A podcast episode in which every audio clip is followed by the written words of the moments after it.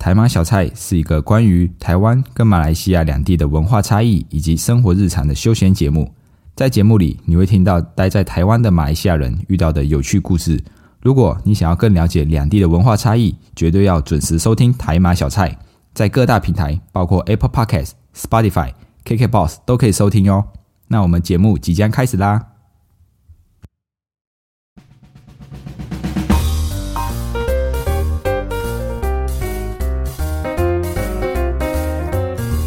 卡巴，欢迎回到台马小菜，我是 Dion，一位漂洋过海来到台湾的马来西亚人。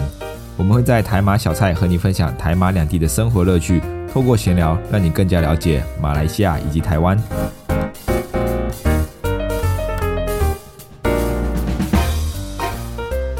各位听众，大家好。那我现在讲话会有点鼻音，因为我的鼻子塞着了。我今天起来的时候，就喉咙就有点不舒服，不知道是昨天讲太多话了，还是确诊了。所以我刚刚就做了快塞，就捅了个鼻子啊，所以现在鼻子有点塞着了。所以话，请大家见谅一下哦。好消息是，还好没有确诊。我这个天选之人啊，这么不爱戴口罩的我，到现在都还没有确诊过。除了我没有确诊这个好消息之外啊，还有另外一个好消息要跟大家说。虽然这个好消息跟我没有关系，也跟大家没有关系，但是就是想要跟大家分享一下。因为我在前几集、前几十集，应该是四十七集的时候，有跟他提到关于这个埋下一个重大车祸的案件，叫沈可婷。那时候他就是开车，然后就是有撞死一些小孩子，然后后来就原本是判无罪，后来就又又被上诉，然后有罪要坐牢。然后今天这个判决结果终于出来了啊，然后他是无罪释放，就是不用坐牢，也没有罪的。所以就帮大家更新一下这个案件啊。那这个事情的经过是在二那时候二零一七年的时候二月，然后在马来西亚新山发生了一个重大车祸。这个肇事车主沈可婷，我们叫他婷婷好了。他下班回家的时候，开车经过一个山区的时候，就撞到了一群三十多个人骑着改装的自行车，而且他们是逆向行驶的一个青少年，然后闪避不及，最终就是造成八个人死亡的悲剧。那这个事故发生过后一个月哦。这个沈可婷就被啊，婷婷就被以这个疏忽驾驶导致他人死亡就提告，然后经历了两年多的审讯，在二零一九年的时候啊，因为法院找不到证据证明婷婷有罪，所以就无罪啊，这个无罪推定原则就是一审的时候宣判婷婷无罪释放。结果这个控方啊就对结果很不满意，他们决定要再上诉，所以这个案件啊又过了两年，到二零二一年的时候又重新审判，最后还是因为。没有找到足够的证据证明婷婷有罪，所以上诉了还是无罪释放。结果他他总共上诉了两次之后，在二零二一年前年的时候，再一次上诉到这个高庭法院，然后到了去年二零二二零二二年的时候，结果高庭法院就推翻了之前的判决，宣判婷婷疏忽驾驶导致他人死亡罪名成立。然后这个理由就是说，他那时候驾驶的时候经过这个。昏暗的路段啊，你已经看到这里这么暗了，所以你应该要放慢车速哦。所以最后就判了六年，要坐牢六年，然后还要被罚款，然后还要吊销车照、驾照这些，然后即刻入狱哦。这时候这个婷婷就不服，然后就提出上诉，然后到这个最高法院，然后今天最终的判决终于出炉了，这个婷婷获判无罪释放啊，而且双方不得再上诉，也就是说啊那个。这个沈可婷这位女生啊，终于自由了。她这个案件啊，真的来来回回，从二零一七年到现在二零二三年啊，经历了六年多的时间。这个女生，这位女士啊，终于可以放下心中的那一块石头了。因为如果我相信是我遇到这样的事情啊，这六年应该会过得很煎熬。毕竟是八条人命，即使不是我的错，即使我我没有过失，我没有我没有罪，但是多多少少还是会有内疚感，因为。要扛着这样子的压力哦，我觉得不是一件很简单的事情啊。所以哦，最后也恭喜这个婷婷是无罪释放，这件事情终于可以告一个段落了，她可以再一次回到的正常的生活。另外呢，也有一位律师，他就有在脸书发文，然后他就有说到，如果这个案件哦是发生在台湾的话，不可能无罪哦，而且还会有可能会有这四种情况。第一种就是不可能判无罪嘛。他说：“不管小屁孩干了什么事情，反正车主一定是应注意、能注意而未注意。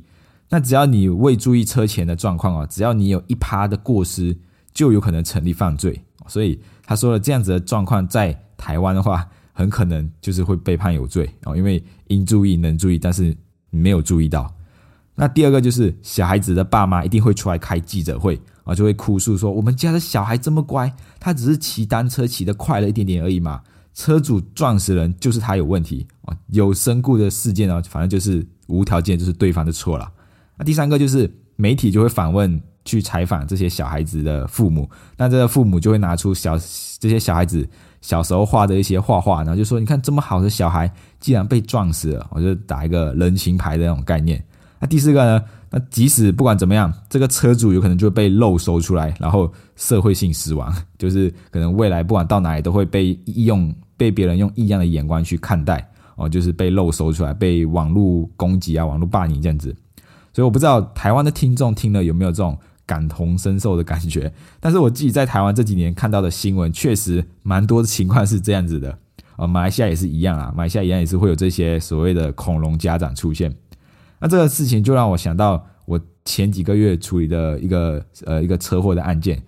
这起车祸的一个其中一个女主角，她就是在嘉义大学的乔生，也是一样来自马来西亚的。在去年暑假的时候，他就决定到小琉球去打工度假哦，因为很多大学生都喜欢去打工度假，然后就决定在趁暑假去到小琉球打工度假。那到那边，他就认识了呃一些也是来打工度假的朋友。那我不知道大家有没有发现小琉球一个特点，就是我去了几次之后，我发现啊，就是。小琉球的路上哦，其实是没有红绿灯的哦，这个交通其实是比较没有这么严格，没有这么严谨的。所以那时候他在小琉球打工度假的时候，因为他本身也没有驾照，但是他的朋友就跟他说没有关系的，在小琉球不用驾照也可以骑机车哦，所以他就这样子骑了机车载他朋友出去，结果在一个 T 字路口就发生车祸了哦，被一个阿姨哦骑机车这样子就是很旁从旁边这样撞上去。结果这个阿姨她的双两只手的桡骨都骨折，然后重点是机车都没有倒，双方的机车都没有倒，然后这个阿姨的两只手骨折啊。后来他们谈和解的时候，这个阿姨就提告说要这一位学生赔五十万啊，包括一些什么医疗费啊、看护费啊，或者什么附件精神赔偿等等，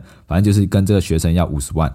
这件事情到这里啊，我不知道各位听众会有什么样的想法。如果今天你是后面那个朋友叫他开叫他骑机车的那个人。然后对方，因为正常来说跟车祸跟乘客没有关系嘛。那如果对方你的朋友就是因为你的一句话说，哎，没关系，你就骑机车，然后发生车祸被别人求偿五十万，那你会不会跟他一起承担这一笔钱？但是他的朋友就是很有义气，就是真的跟他一起去调解会，一起上法庭这些等等。然后他的父母爸爸，他爸爸也愿意拿出十万块钱出来，毕竟也是他的女儿叫这个乔生去骑机车，然后发生车祸嘛。然后后来就是因缘机会下，就是有认识到他，然后就我就陪他一起去调解。然后我到那一边的时候，那个阿姨真的是情绪非常的激动，她就说：“你现在你看我两只手都不能工作了，痛！你看这个这个这个伤口是痛在我身上，你们觉得以后会不会有什么副作用？反正他就是要咬死，就是要五十万。但是可能从那个肇事责任来说，可能应该是五。”一人一半的责任，那可能只要二十五万之类的，但是他就是踩死就是要五十万，而且不让这位学生分期付款，那这位学生真的也没办法一时拿这么多钱出来，那就调解失败，然后对方就决定要提告，然后到现在还在跑这个提高的这个程序，然后就是陆续又要去警察局干嘛的啊，录口供啊，重新做一些事情，所以也拖了很久啊。那这个学生也很担心，到底会不会影响到他未来留在台湾工作，或者是他会不会有没有办法？没有办法回马来西亚就是可能在海关会被拦截下来等等的这样子哦，所以这件事情后来也处理了很久，到现在都还没有一个还没有一个结果啦。所以哦，今天当有个烦恼、有个问题一直在纠缠着你的时候，其实会过得很很郁闷，就是你不管做什么事情都想到啊，还有这件事情卡在那里。那像这个婷婷这样案件就是一样，每天可能都在期盼哦，结果是什么？结果是什么？然后一等就是等了六年，处理了六年才终于结束这个这个 case。另外，这个乔生的车祸案件哦，也不知道到底要乔多久才会才会结束，因为他自己本身这个除了他没有驾照以外，那这台机车因为是租来的，也只有最最基本的强制险，没有任何的第三责任险等等。那强制险只会赔对方的人，那然后额度也没有到很高，所以当今天对方开出这么高的金额的时候，没有办法赔出来，没有保险公司去赔这笔钱的时候，就只能自己赔。那自己没有这么多钱的时候，那就只能这样一直拖，一直拖着，对双方都是一个困扰了。像我昨天回屏东大学做这个实习分享的时候，那同时也有很多的来自保险公司的厂商，他们也有提到，学生最常使用的交通工具就是机车。那对机车的牌子啊、功能都很有研究，但是对机车的保险就是完全不清楚。他们只知道哦，车行老板都会告诉他们买机车送保险，哦，他们就认为有保险就好了。那我就是这样，因为当初我跟朋友一起去车行买机车的时候，我也不知道有保险这件事情，甚至很多车行老板他们也不会提醒哦，这个车子就强制险哦，你要去附加任意险哦等等的，因为这个不是车行老板的业务范围，他们只要确保机车有最基本的强制险，那可以到监理站去过户，那就 OK 了啊，其他事情都不关他们的事情了。所以那时候我在买的时候，我也不知道原来机车需要买保险，或者是机车有一个强制险的规定啊，然后还有其他的任意险可以附加。所以那时候从我大二买机车之后，一直都也只有强制险，呃，这一个最基本的保险而已。那殊不知，当事故发生的时候，才知道原来送的保险只有强制险而已，而且强制险只赔对方的人受伤的部分，那额度也是有限。那车祸的发生嘛，人不一定会受伤，但是。既然发生车祸，车子一定会受损，所以这这一块强制险就没办法申请理赔了。那虽然要看这个，还是要看这个肇事责任决定需不需要赔给对方，但是往往事故发生的时候，双方当事人都会认为自己没有责任，都是对方的车，都是对方的错啊！我明明开的很好，然后对方急刹或者是突然撞上我，刹车不及等等啊，结果等肇事责任出来的时候，发现哎，原来是我我我有七成，我或者我有五成的责任这样子。那正常啊，人一生中。可能不会遇到这么多的车祸，所以都会抱着一种侥幸的心态，就是啊，认为只要我小心骑车，没有事情就 OK 了。但是不代表别人，别人会小心哦，别人有可能会来撞你啊。因为台湾大部分的人都骑机车，所以路上啊机车非常的多。跟马来这一点跟马来西亚不太一样，马来西亚是路大车子多，但是机车少。那台湾呢是路小机车多，三宝跟着多。后来我去查这个三宝是什么什么意思，就是指。呃，就是车这个这个马路三宝，就是开车很危险的三个三种人：第一种女人，第二种老人，第三种老女人。哦，就像是移动式的这个神主牌，非常的危险。那这样说不太好啊，就是这这个是旧时代的观念，我们不能不能鄙视，不能歧视女生或者老人哦。现在不能这样子说了。那我这里说的三宝，指的是在路上骑机车很危险的那一些人哦。我不是说女人，也不是说老人，就是骑机车很危险的那一些人。像我在路上哦。最常遇到的就是那些路口直接转弯出来不看路的啊，这是真的从路口转弯出来，他完全不会没有要放缓，也也不管我这里直行的车有没有车，就是直接弯出来。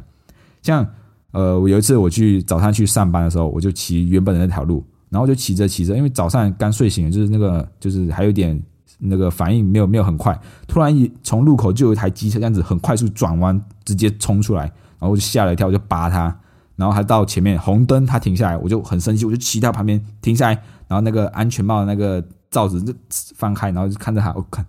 对方这个全身刺青，呃，左左青龙右白虎，然后又咬着槟榔，我看起来大哥就，大哥早安，